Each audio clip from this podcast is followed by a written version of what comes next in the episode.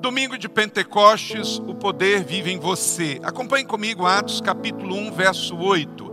Atos capítulo 1, verso 8. Vamos ler juntos? Você que está aí na sua casa, leia comigo. Mas receberão poder quando o Espírito Santo descer sobre vocês e serão minhas testemunhas, tanto em Jerusalém, como em toda a Judéia e Samaria e até os confins da terra. Atos 1, 8. Veja bem, a palavra do Senhor então, ela nos coloca que o poder tem um propósito. O Espírito Santo não veio para a terra para fazer com que o poder terminasse em mim e pronto. Eu não tenho o poder do Espírito Santo só para mim mesmo. O poder do Espírito Santo, a presença do Espírito Santo entra na vida do salvo, do convertido, do que já se arrependeu e traz para a vida dele, isto é, minha vida e você que já tem Jesus, o poder para um propósito, para sermos testemunhas. Quer dizer, o poder do céu vem sobre a minha vida, sobre a sua vida e nos leva para além de nós mesmos. Então é um poder com propósito, não termina em nós mesmos. Um crente cheio do Espírito Santo é um crente que ama o mundo, é um crente que quer ser testemunha, que quer ser evangelista, que quer usar todos os meios possíveis para fazer a mensagem do amor de Deus chegar no mundo inteiro. A descida do Espírito Santo tem um propósito: evangelizarmos, ganharmos o reino, levarmos cada vez mais pessoas para Jesus. Então, entenda que a descida não é um fim em si mesmo, mas o envio faz parte desta missão do Espírito Santo em nós. Portanto, o Espírito Santo então veio e você recebeu o poder na terra para um propósito maior. O Espírito Santo de Deus dentro de você é para livrar você do domínio da carne e te conduzir para uma missão além de você mesmo. Entenda isso. Porque tanto Carlito quanto você, todos os seres humanos, mesmo convertidos, nós ainda habitamos num corpo que está sujeito ao pecado e vivemos num mundo que está ainda no maligno. Então é uma luta diária, por isso uma batalha espiritual, viver no espírito, porque temos uma mente, um coração que ainda está tendente às paixões desse mundo, e todos somos pecadores, e todos temos que todos os dias nos lembrar desta luta espiritual. O que é Pentecostes? Você Está ouvindo? Domingo de Pentecostes, dia 31 de maio. O que, que é isso? Como a Páscoa, Pentecostes é uma festa de origem judaica que ganhou uma nova perspectiva dentro da fé cristã para os cristãos. Mas então vamos pegar pela raiz. Pentecoste dentro do judaísmo é chamado de festa da colheita ou festa das semanas. Festa da colheita ou festa das semanas. Lá no Êxodo fala então da instituição desta festa das semanas. E por que festa da colheita? Para, por se tratar a colheita do trigo e da cefada, a festa ganhou esse nome. Festa das semanas, Shavuot, porque justamente depois de seis semanas que celebraram a Páscoa no deserto, Moisés recebeu também a palavra do Senhor do céu. Então, eles estavam celebrando a colheita do trigo que plantaram e estavam celebrando a lei de Deus que receberam. Então, fala-se festa da colheita, Suavote, ou festa das semanas, porque contavam essas semanas depois. Então, essa festa acontece 50 dias depois da Páscoa, com a colheita da cevada e o encerramento da colheita do trigo no fim do ano. Então, Suavote, que significa semanas, é o nome da festa judaica conhecida até hoje celebrada pelos judeus, também é chamada festa das primícias. Então, se você lê no povo judeu, festa das colheitas, festa das semanas ou festa das primícias, significa esta festa, Shavuot, também remota à entrega da lei de Deus lá no deserto. E para o cristianismo, o que é Pentecoste? Quando os helênicos, o povo grego, dominou a Judéia, eles trocaram os nomes.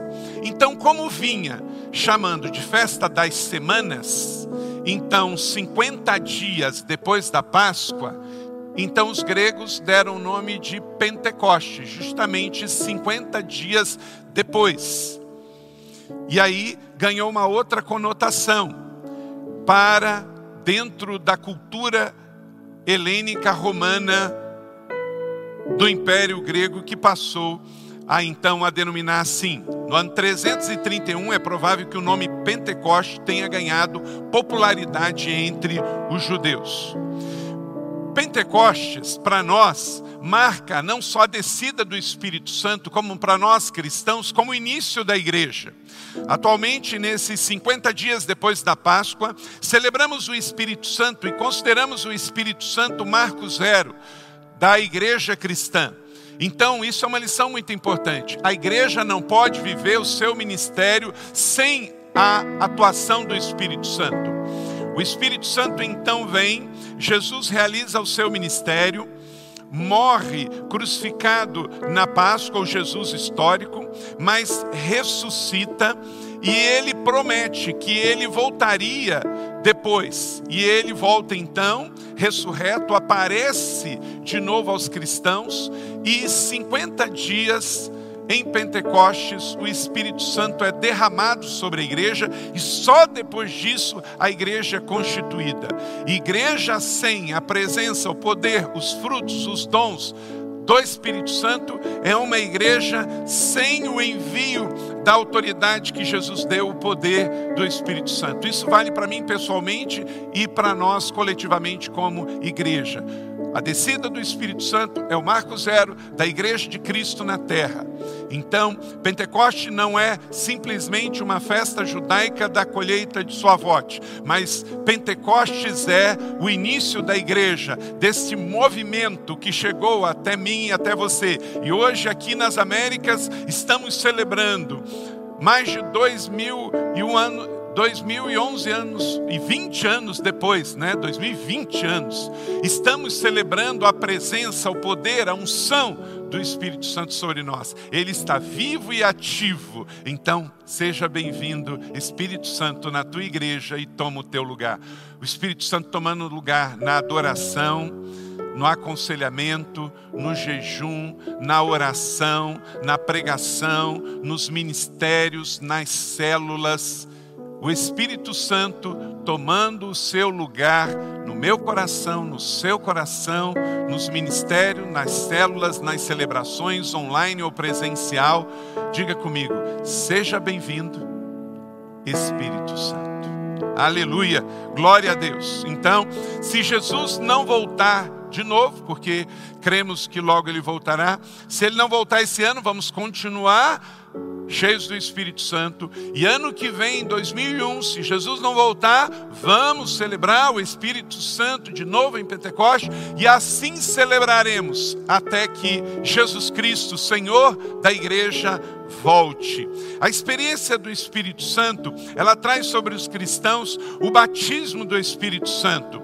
E também ao longo do movimento da história da fé cristã, movimentos do Espírito Santo e o seu derramar têm marcado a história da igreja com grandes avivamentos ao longo destes 21 séculos da igreja de Cristo. O movimento chamado pentecostal também é em alusão a esse poder que o Espírito Santo traz. Então, é bíblico celebrarmos o Espírito Santo. No Velho Testamento, pela nossa raiz judaica, então, é uma festa judaica que relembra a gratidão, a colheita, então vamos celebrar em gratidão, mas, sobretudo, no Novo Testamento, Pentecoste é a descida do Espírito Santo e o começo da igreja. Então é uma festa para celebrar vida, libertação do pecado, colheita abundante, primícia, batismo, poder, bênção, ação. Não existe um convertido no mundo sem a ação do Espírito Santo. Não existe um dom entregue à igreja sem o poder do Espírito Santo. Somos todos em Jesus, casa do Espírito Santo de Deus. Você pode dizer isso? Somos todos em Jesus, casa do Espírito Santo de Deus. Aleluia. Então, vem Espírito Santo e encha esta casa crianças cheias do Espírito Santo, adolescentes cheios do Espírito Santo, jovens cheios do Espírito Santo, casais cheios do Espírito Santo, famílias cheias do Espírito Santo, igreja cheia do Espírito Santo, e vamos partir na nossa boa velhice, cheios do Espírito Santo de Deus, em nome de Jesus, falando entre si com salmos, cânticos e hinos espirituais, e com o poder do Espírito Santo, manifestando dons de governo, dons de serviço, manifestando dons de milagres, dons manifestacionais, dons de cura, dons de língua, dons de interpretação, dons de milagres, para a glória de Deus. Abençoado seja a sua mão, onde você tocar, toque o Espírito Santo de Deus, em nome de Jesus. Jesus. Ative o poder do céu na terra, sendo canal do Espírito Santo em nome de Jesus. Aleluia. Glória a Deus. Então somos todos em Jesus, casa do Espírito Santo. Atos capítulo 2, 17 e 18 diz assim: Vivemos hoje o que foi uma profecia. E acontecerá nos últimos dias, diz o Senhor, que derramarei o meu espírito sobre toda a carne, e os vossos filhos e as vossas filhas profetizarão, os vossos mancebos terão visões, os vossos anciãos terão sonhos, e sobre os meus servos e as minhas servas derramarei o meu espírito naqueles dias, e eles profetizarão. Aleluia! Eu e você somos fruto desta palavra profética. Isso é lindo demais, isso é poderoso demais. A igreja em movimento hoje, ela é fruto deste manifestar da palavra profética. Os dons espirituais são de Deus para o homem. E quando Deus traz, somos a gente. Agora, e os frutos? São do homem cheio do Espírito para Deus, para o próximo, para a sociedade. Uma igreja cheia do Espírito Santo, quanto mais cheia do Espírito Santo, mais vazia de religiosidade, de legalismo. Isso é fundamental. Jesus ele veio cumprir o seu ministério e note bem, olha como é que é importante a vida no espírito. Mesmo tendo nascido fruto de uma intervenção do espírito na terra através da concepção virginal de Maria, mesmo tendo vivido 30 anos sem nenhum pecado, vivendo a sua vida como criança, adolescente, jovem, para começar o seu ministério apostólico e profético na terra, Jesus, de uma maneira especial, é batizado e o Espírito Santo se manifesta de forma especial. Disse João o Batista em Mateus 3, 11. Eu os batizo com água para o arrependimento, mas depois de mim vem aquele que é mais poderoso que eu, tanto que não sou digno nem de lavar, de levar suas sandálias. Ele os batizará com o Espírito Santo e com fogo. Então o Espírito Santo vem para continuar a obra de Jesus. O batismo em águas que todo cristão passa é o batismo da conversão ele simboliza o que? A salvação. Não é que o batismo em água salva, mas ele é para os salvos.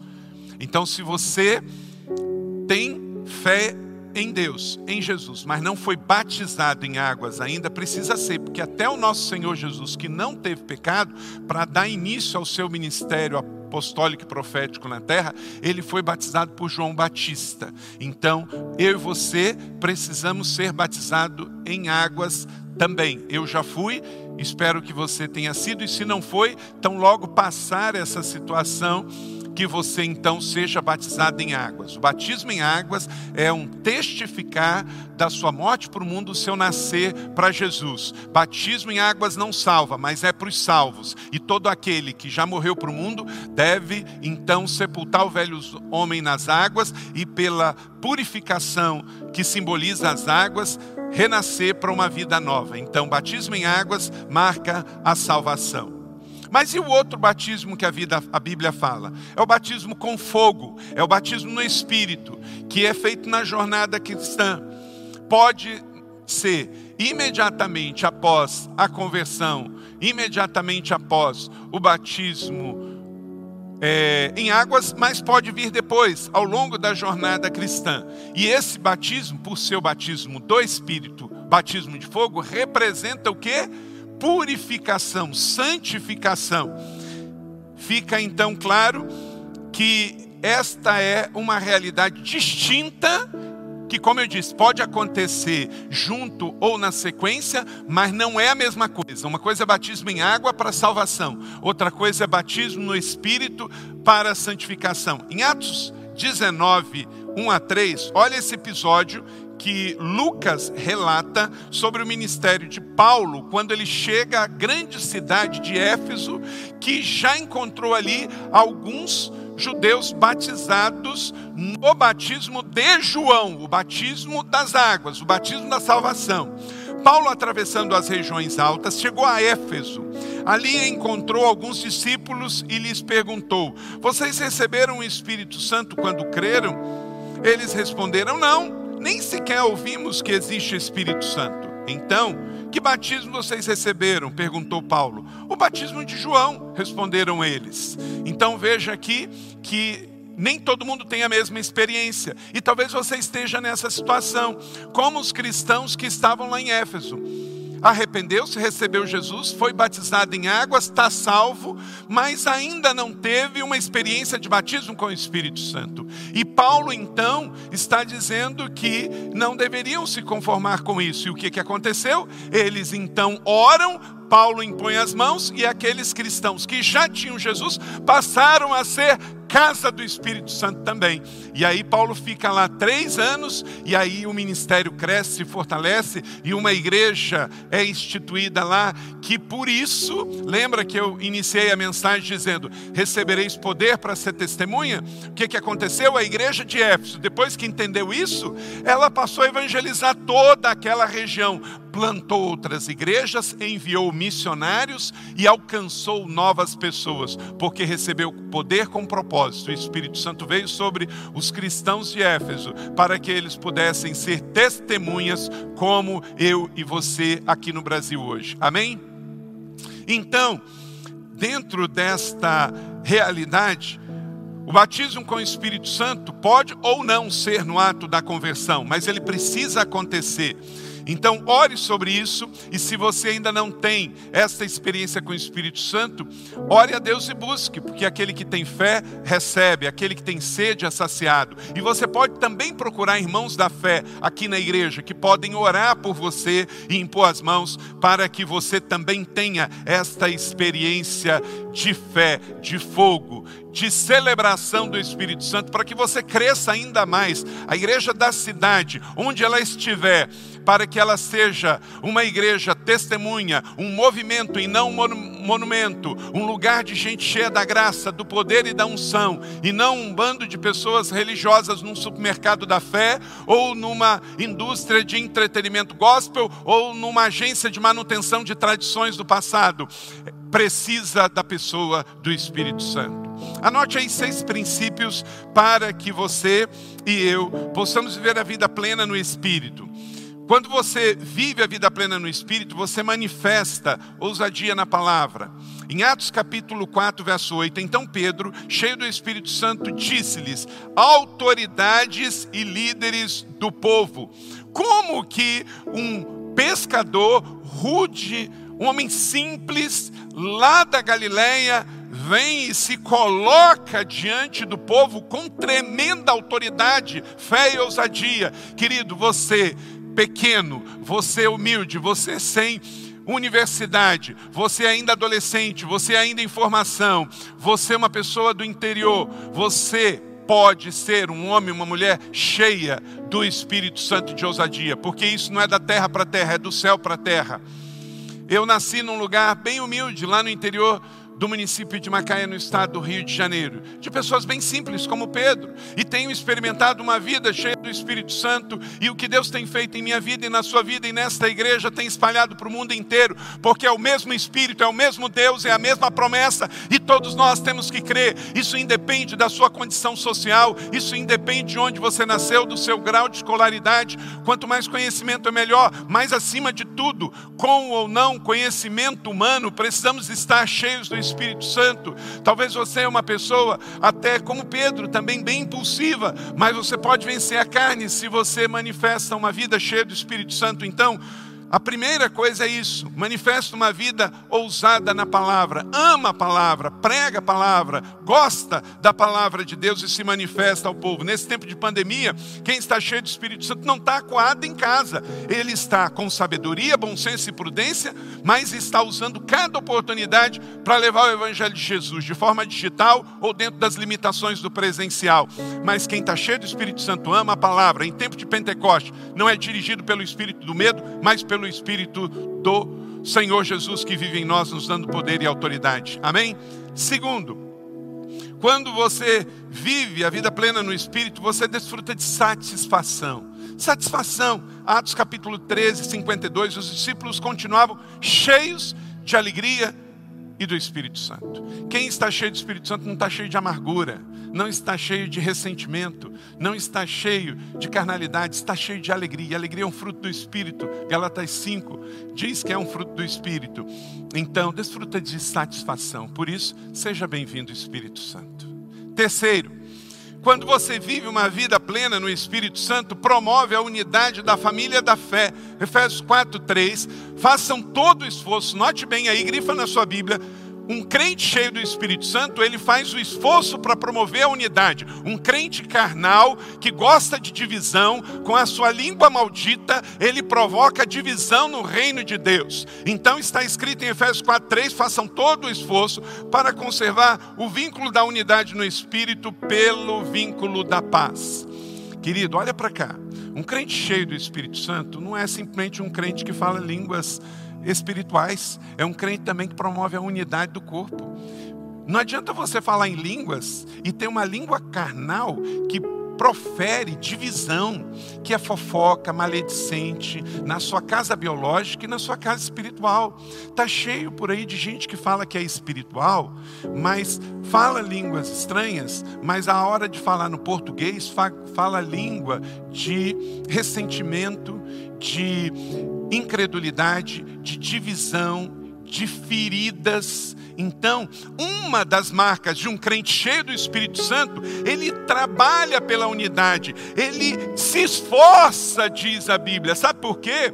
O natural do homem carnal é a divisão.